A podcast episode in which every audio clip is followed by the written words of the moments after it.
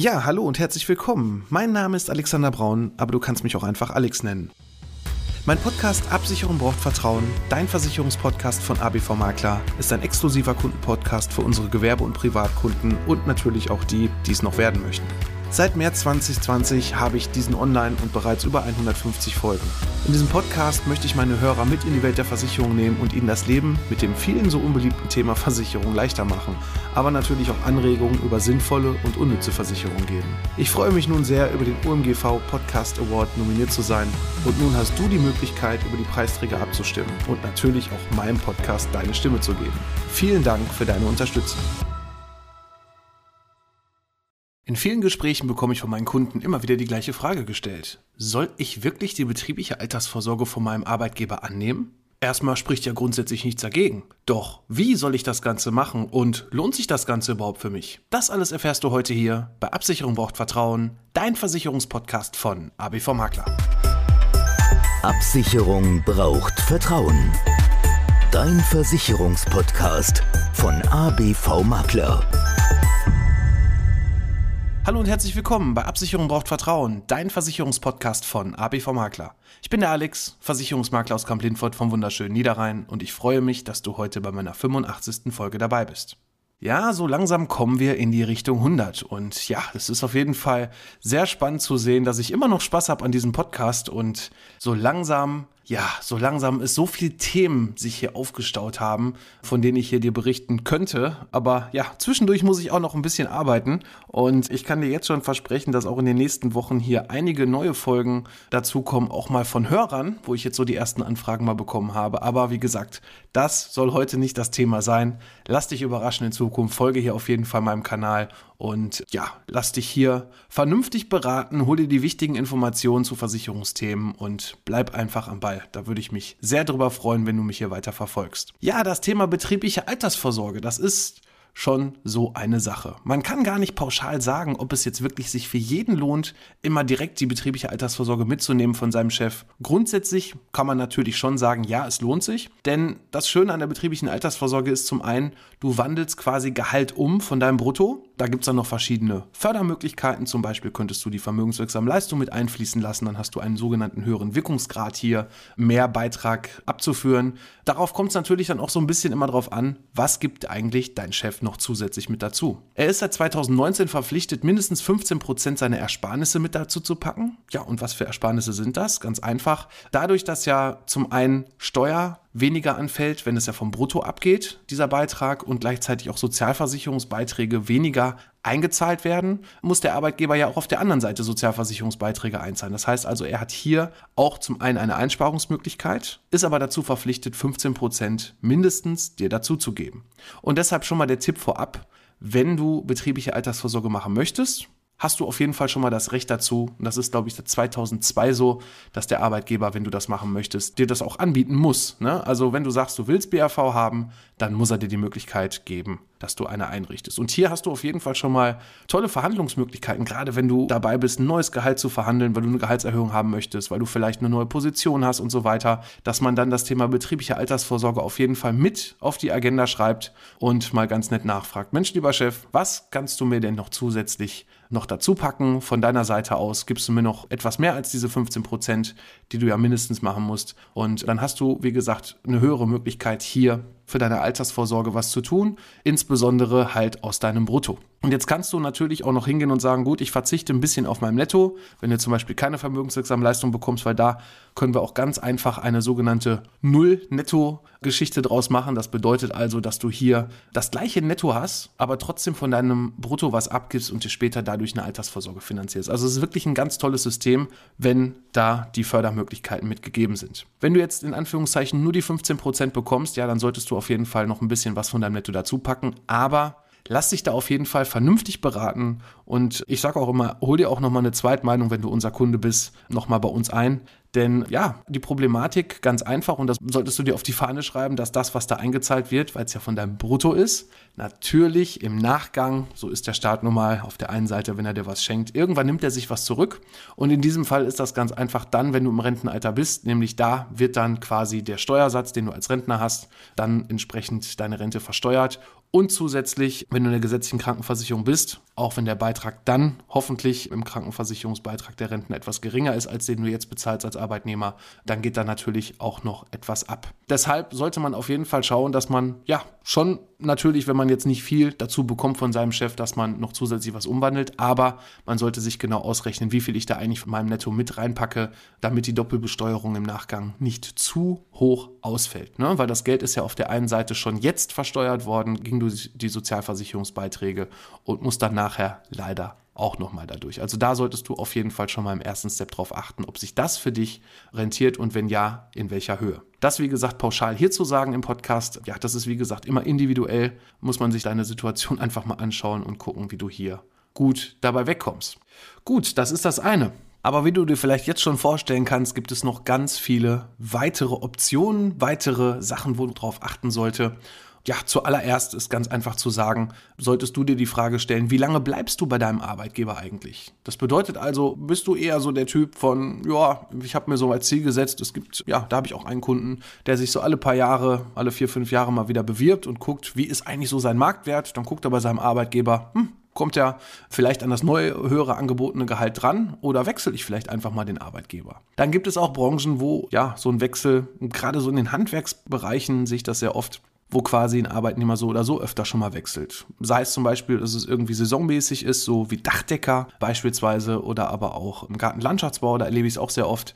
Ja, wenn du dann da eine betriebliche Altersvorsorge machst und weißt jetzt schon, dass du nur so ein, zwei drei Jahre vielleicht sogar auch nur da bist und entsprechend dann jedes Mal immer einen neuen Vertrag abschließen musst, weil, und das ist halt der große Punkt, jeder Arbeitgeber kann dich dazu verdonnern, wenn du betriebliche Altersvorsorge machen möchtest, dass du den Anbieter nehmen musst, den er dir anbietet. Das hat ja jetzt nicht nur Gründe, weil er vielleicht den Versicherungsvertreter seines Vertrauens gut kennt, und mit ihm da die Geschäfte machen möchte, sondern das hat auch ein bisschen rechtliche Gründe. Das solltest du auf jeden Fall auch mit berücksichtigen, ob es zum Beispiel Tarifvertragsverhandlungen gab irgendwo, dass das implementiert wurde über irgendein Sonderkonzept oder aber auch, dass es bestimmte Betriebsvereinbarungen gibt, die der Arbeitgeber geschaffen hat, wenn er sagt, okay, Leute, die so und so viel Euro verdienen, bekommen so und so viel so oder so pauschal von mir dazu. Das heißt also, da solltest du mal fragen, was ist eigentlich die Betriebsvereinbarung? Gibt es eine?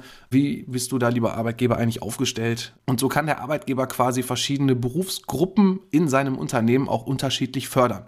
Das hat zum einen ja, jetzt noch nicht mal damit zu tun, dass man wieder sagt, okay, der mehr verdient, kriegt wieder mehr. Ja, das ist vielleicht so die Denkweise, aber das hat auch ein bisschen was damit zu tun, dass er sich so, ja, zumindest da auch eine Vereinbarung schafft, denn derjenige, der natürlich länger irgendwo im Unternehmen auch ist, der zum Beispiel auch eine Führungsposition hat, dass die anders behandelt werden als zum Beispiel der, der vielleicht wirklich saisonal oder zeitlich befristet eher nur irgendwo arbeitet. Ich denke, das wirst du auch verstehen, dass es da verschiedenste Regelungen gibt. Und es gibt nichts Schlimmeres, wenn du öfter den Arbeitgeber wechselst. Und ich hatte mal einen Fall bei einem Anfang 30-Jährigen, der kam da ich weiß gar nicht, schon mit vier verschiedenen Verträgen an. Die hat er irgendwann mal überall angefangen zu besparen und dann lagen da überall so, ja, 1000, 2000 Euro vielleicht drin. Und ja, das ist ja eigentlich nicht Sinn und Zweck einer betrieblichen Altersvorsorge. Deswegen kann da schon der Punkt kommen, dass man vielleicht sagt, okay, hm, das lohnt sich gar nicht für mich. Ne? Dann bist du vielleicht besser beraten, wenn du versuchst, andere steuerförderliche Möglichkeiten mitzunehmen, zum Beispiel Riester oder auch eine Rürup-Rente, diese Basisrente.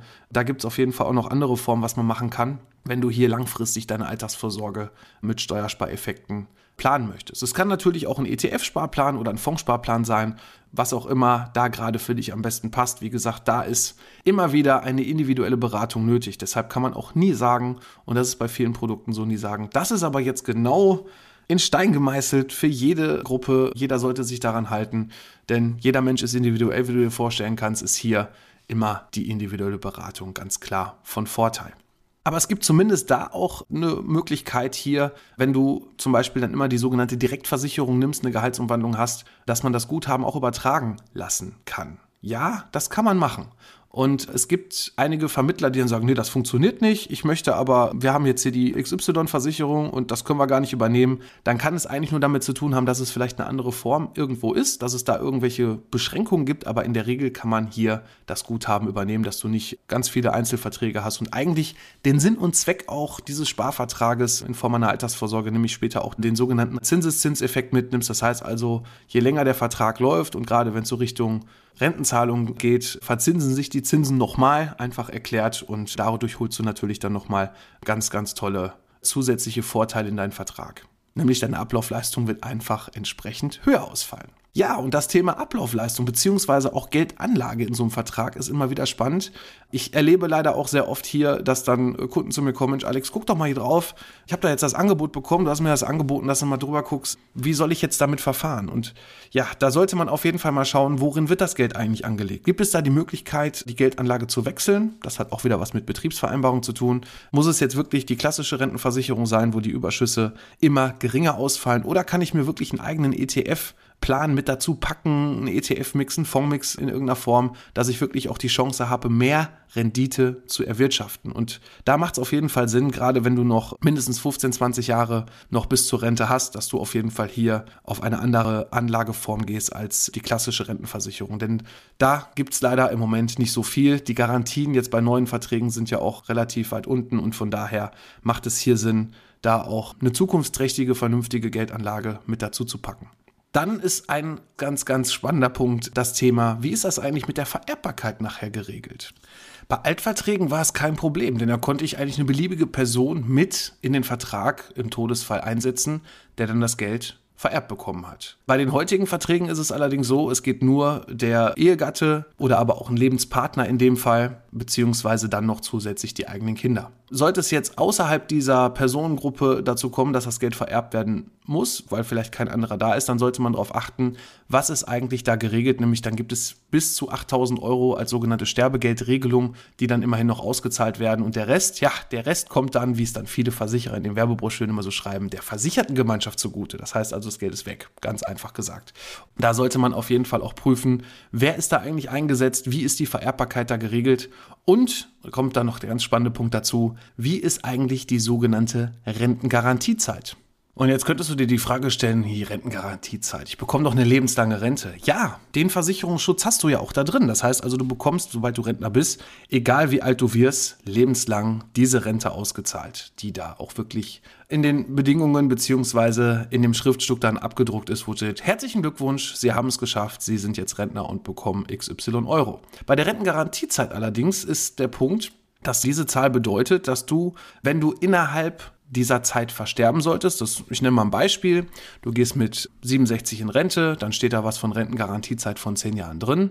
Das heißt also, wenn du bis zu deinem 77. Lebensjahr verstirbst, bekommt quasi dann derjenige oder diejenige, die das Ganze erbt, noch so lange das Geld als Rente weitergezahlt, bis du quasi 77 bist. Also, du verstirbst mit 75, ganz einfach erklärt. Zwei Jahre werden dann noch weiter, wird dann noch weiter die Rente gezahlt und danach ist es vorbei. Deshalb ist da auch der Punkt, dass ich da auch schon öfter mal fünf Jahre gesehen habe. Das ist dann so der Einheitsbrei, der in so einem Antrag, gerade so bei den Altverträgen, früher war es so Standard, ähm, als es noch diese Durchschlagsanträge gab, da war dann fünf Jahre standardmäßig schon angekreuzt von der Gesellschaft und dann stand daneben, wenn hier nicht anders vereinbart und dann konnte man da noch eine Jahreszahl eintragen. Deshalb hier achte darauf, dass auch die Vererbbarkeit und auch diese Rentengarantiezeit, wenn der Versicherer diese Rentengarantiezeit anbietet, auch wirklich vernünftig hoch ist, am besten maximal das, was geht. In den meisten Fällen steht da dann 18 Jahre, das heißt also bis zum 85. Lebensjahr, weil ansonsten ist quasi die Vererbbarkeit gar nicht mal so gut geregelt. Und das sind so die Fallstricke,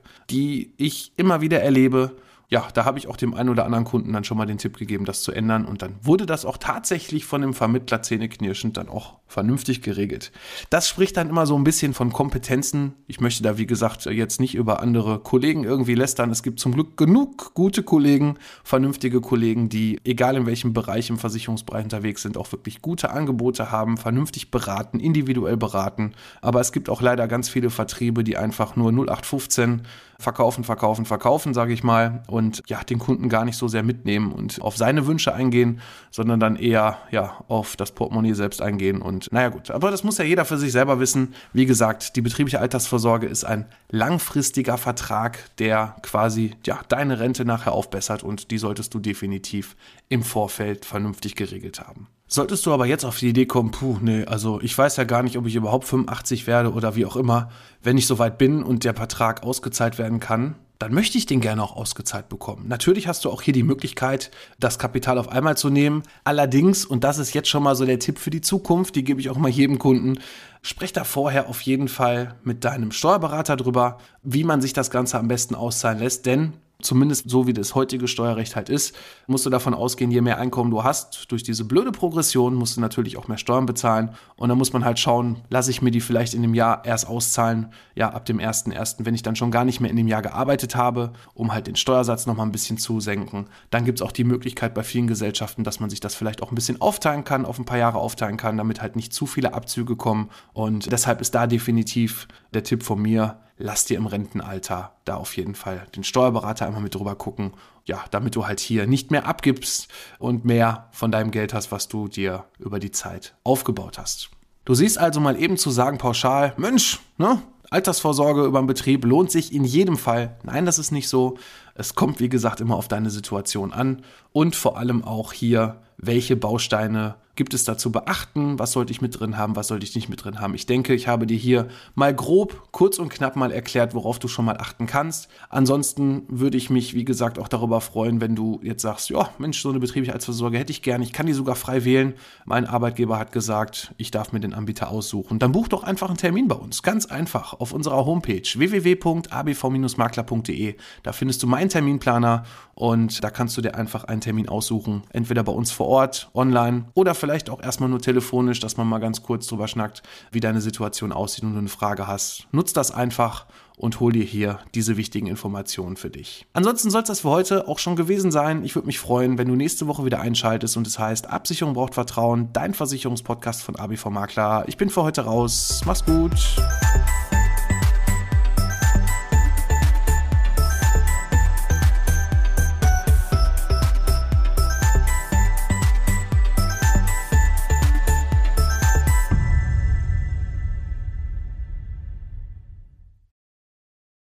Ja, hallo und herzlich willkommen. Mein Name ist Alexander Braun, aber du kannst mich auch einfach Alex nennen. Mein Podcast Absicherung braucht Vertrauen, dein Versicherungspodcast von ABV Makler, ist ein exklusiver Kundenpodcast für unsere Gewerbe- und Privatkunden und natürlich auch die, die es noch werden möchten. Seit März 2020 habe ich diesen online und bereits über 150 Folgen. In diesem Podcast möchte ich meine Hörer mit in die Welt der Versicherung nehmen und ihnen das Leben mit dem vielen so unbeliebten Thema Versicherung leichter machen, aber natürlich auch Anregungen über sinnvolle und unnütze Versicherung geben. Ich freue mich nun sehr, über den OMGV Podcast Award nominiert zu sein und nun hast du die Möglichkeit, über die Preisträger abzustimmen und natürlich auch meinem Podcast deine Stimme zu geben. Vielen Dank für deine Unterstützung.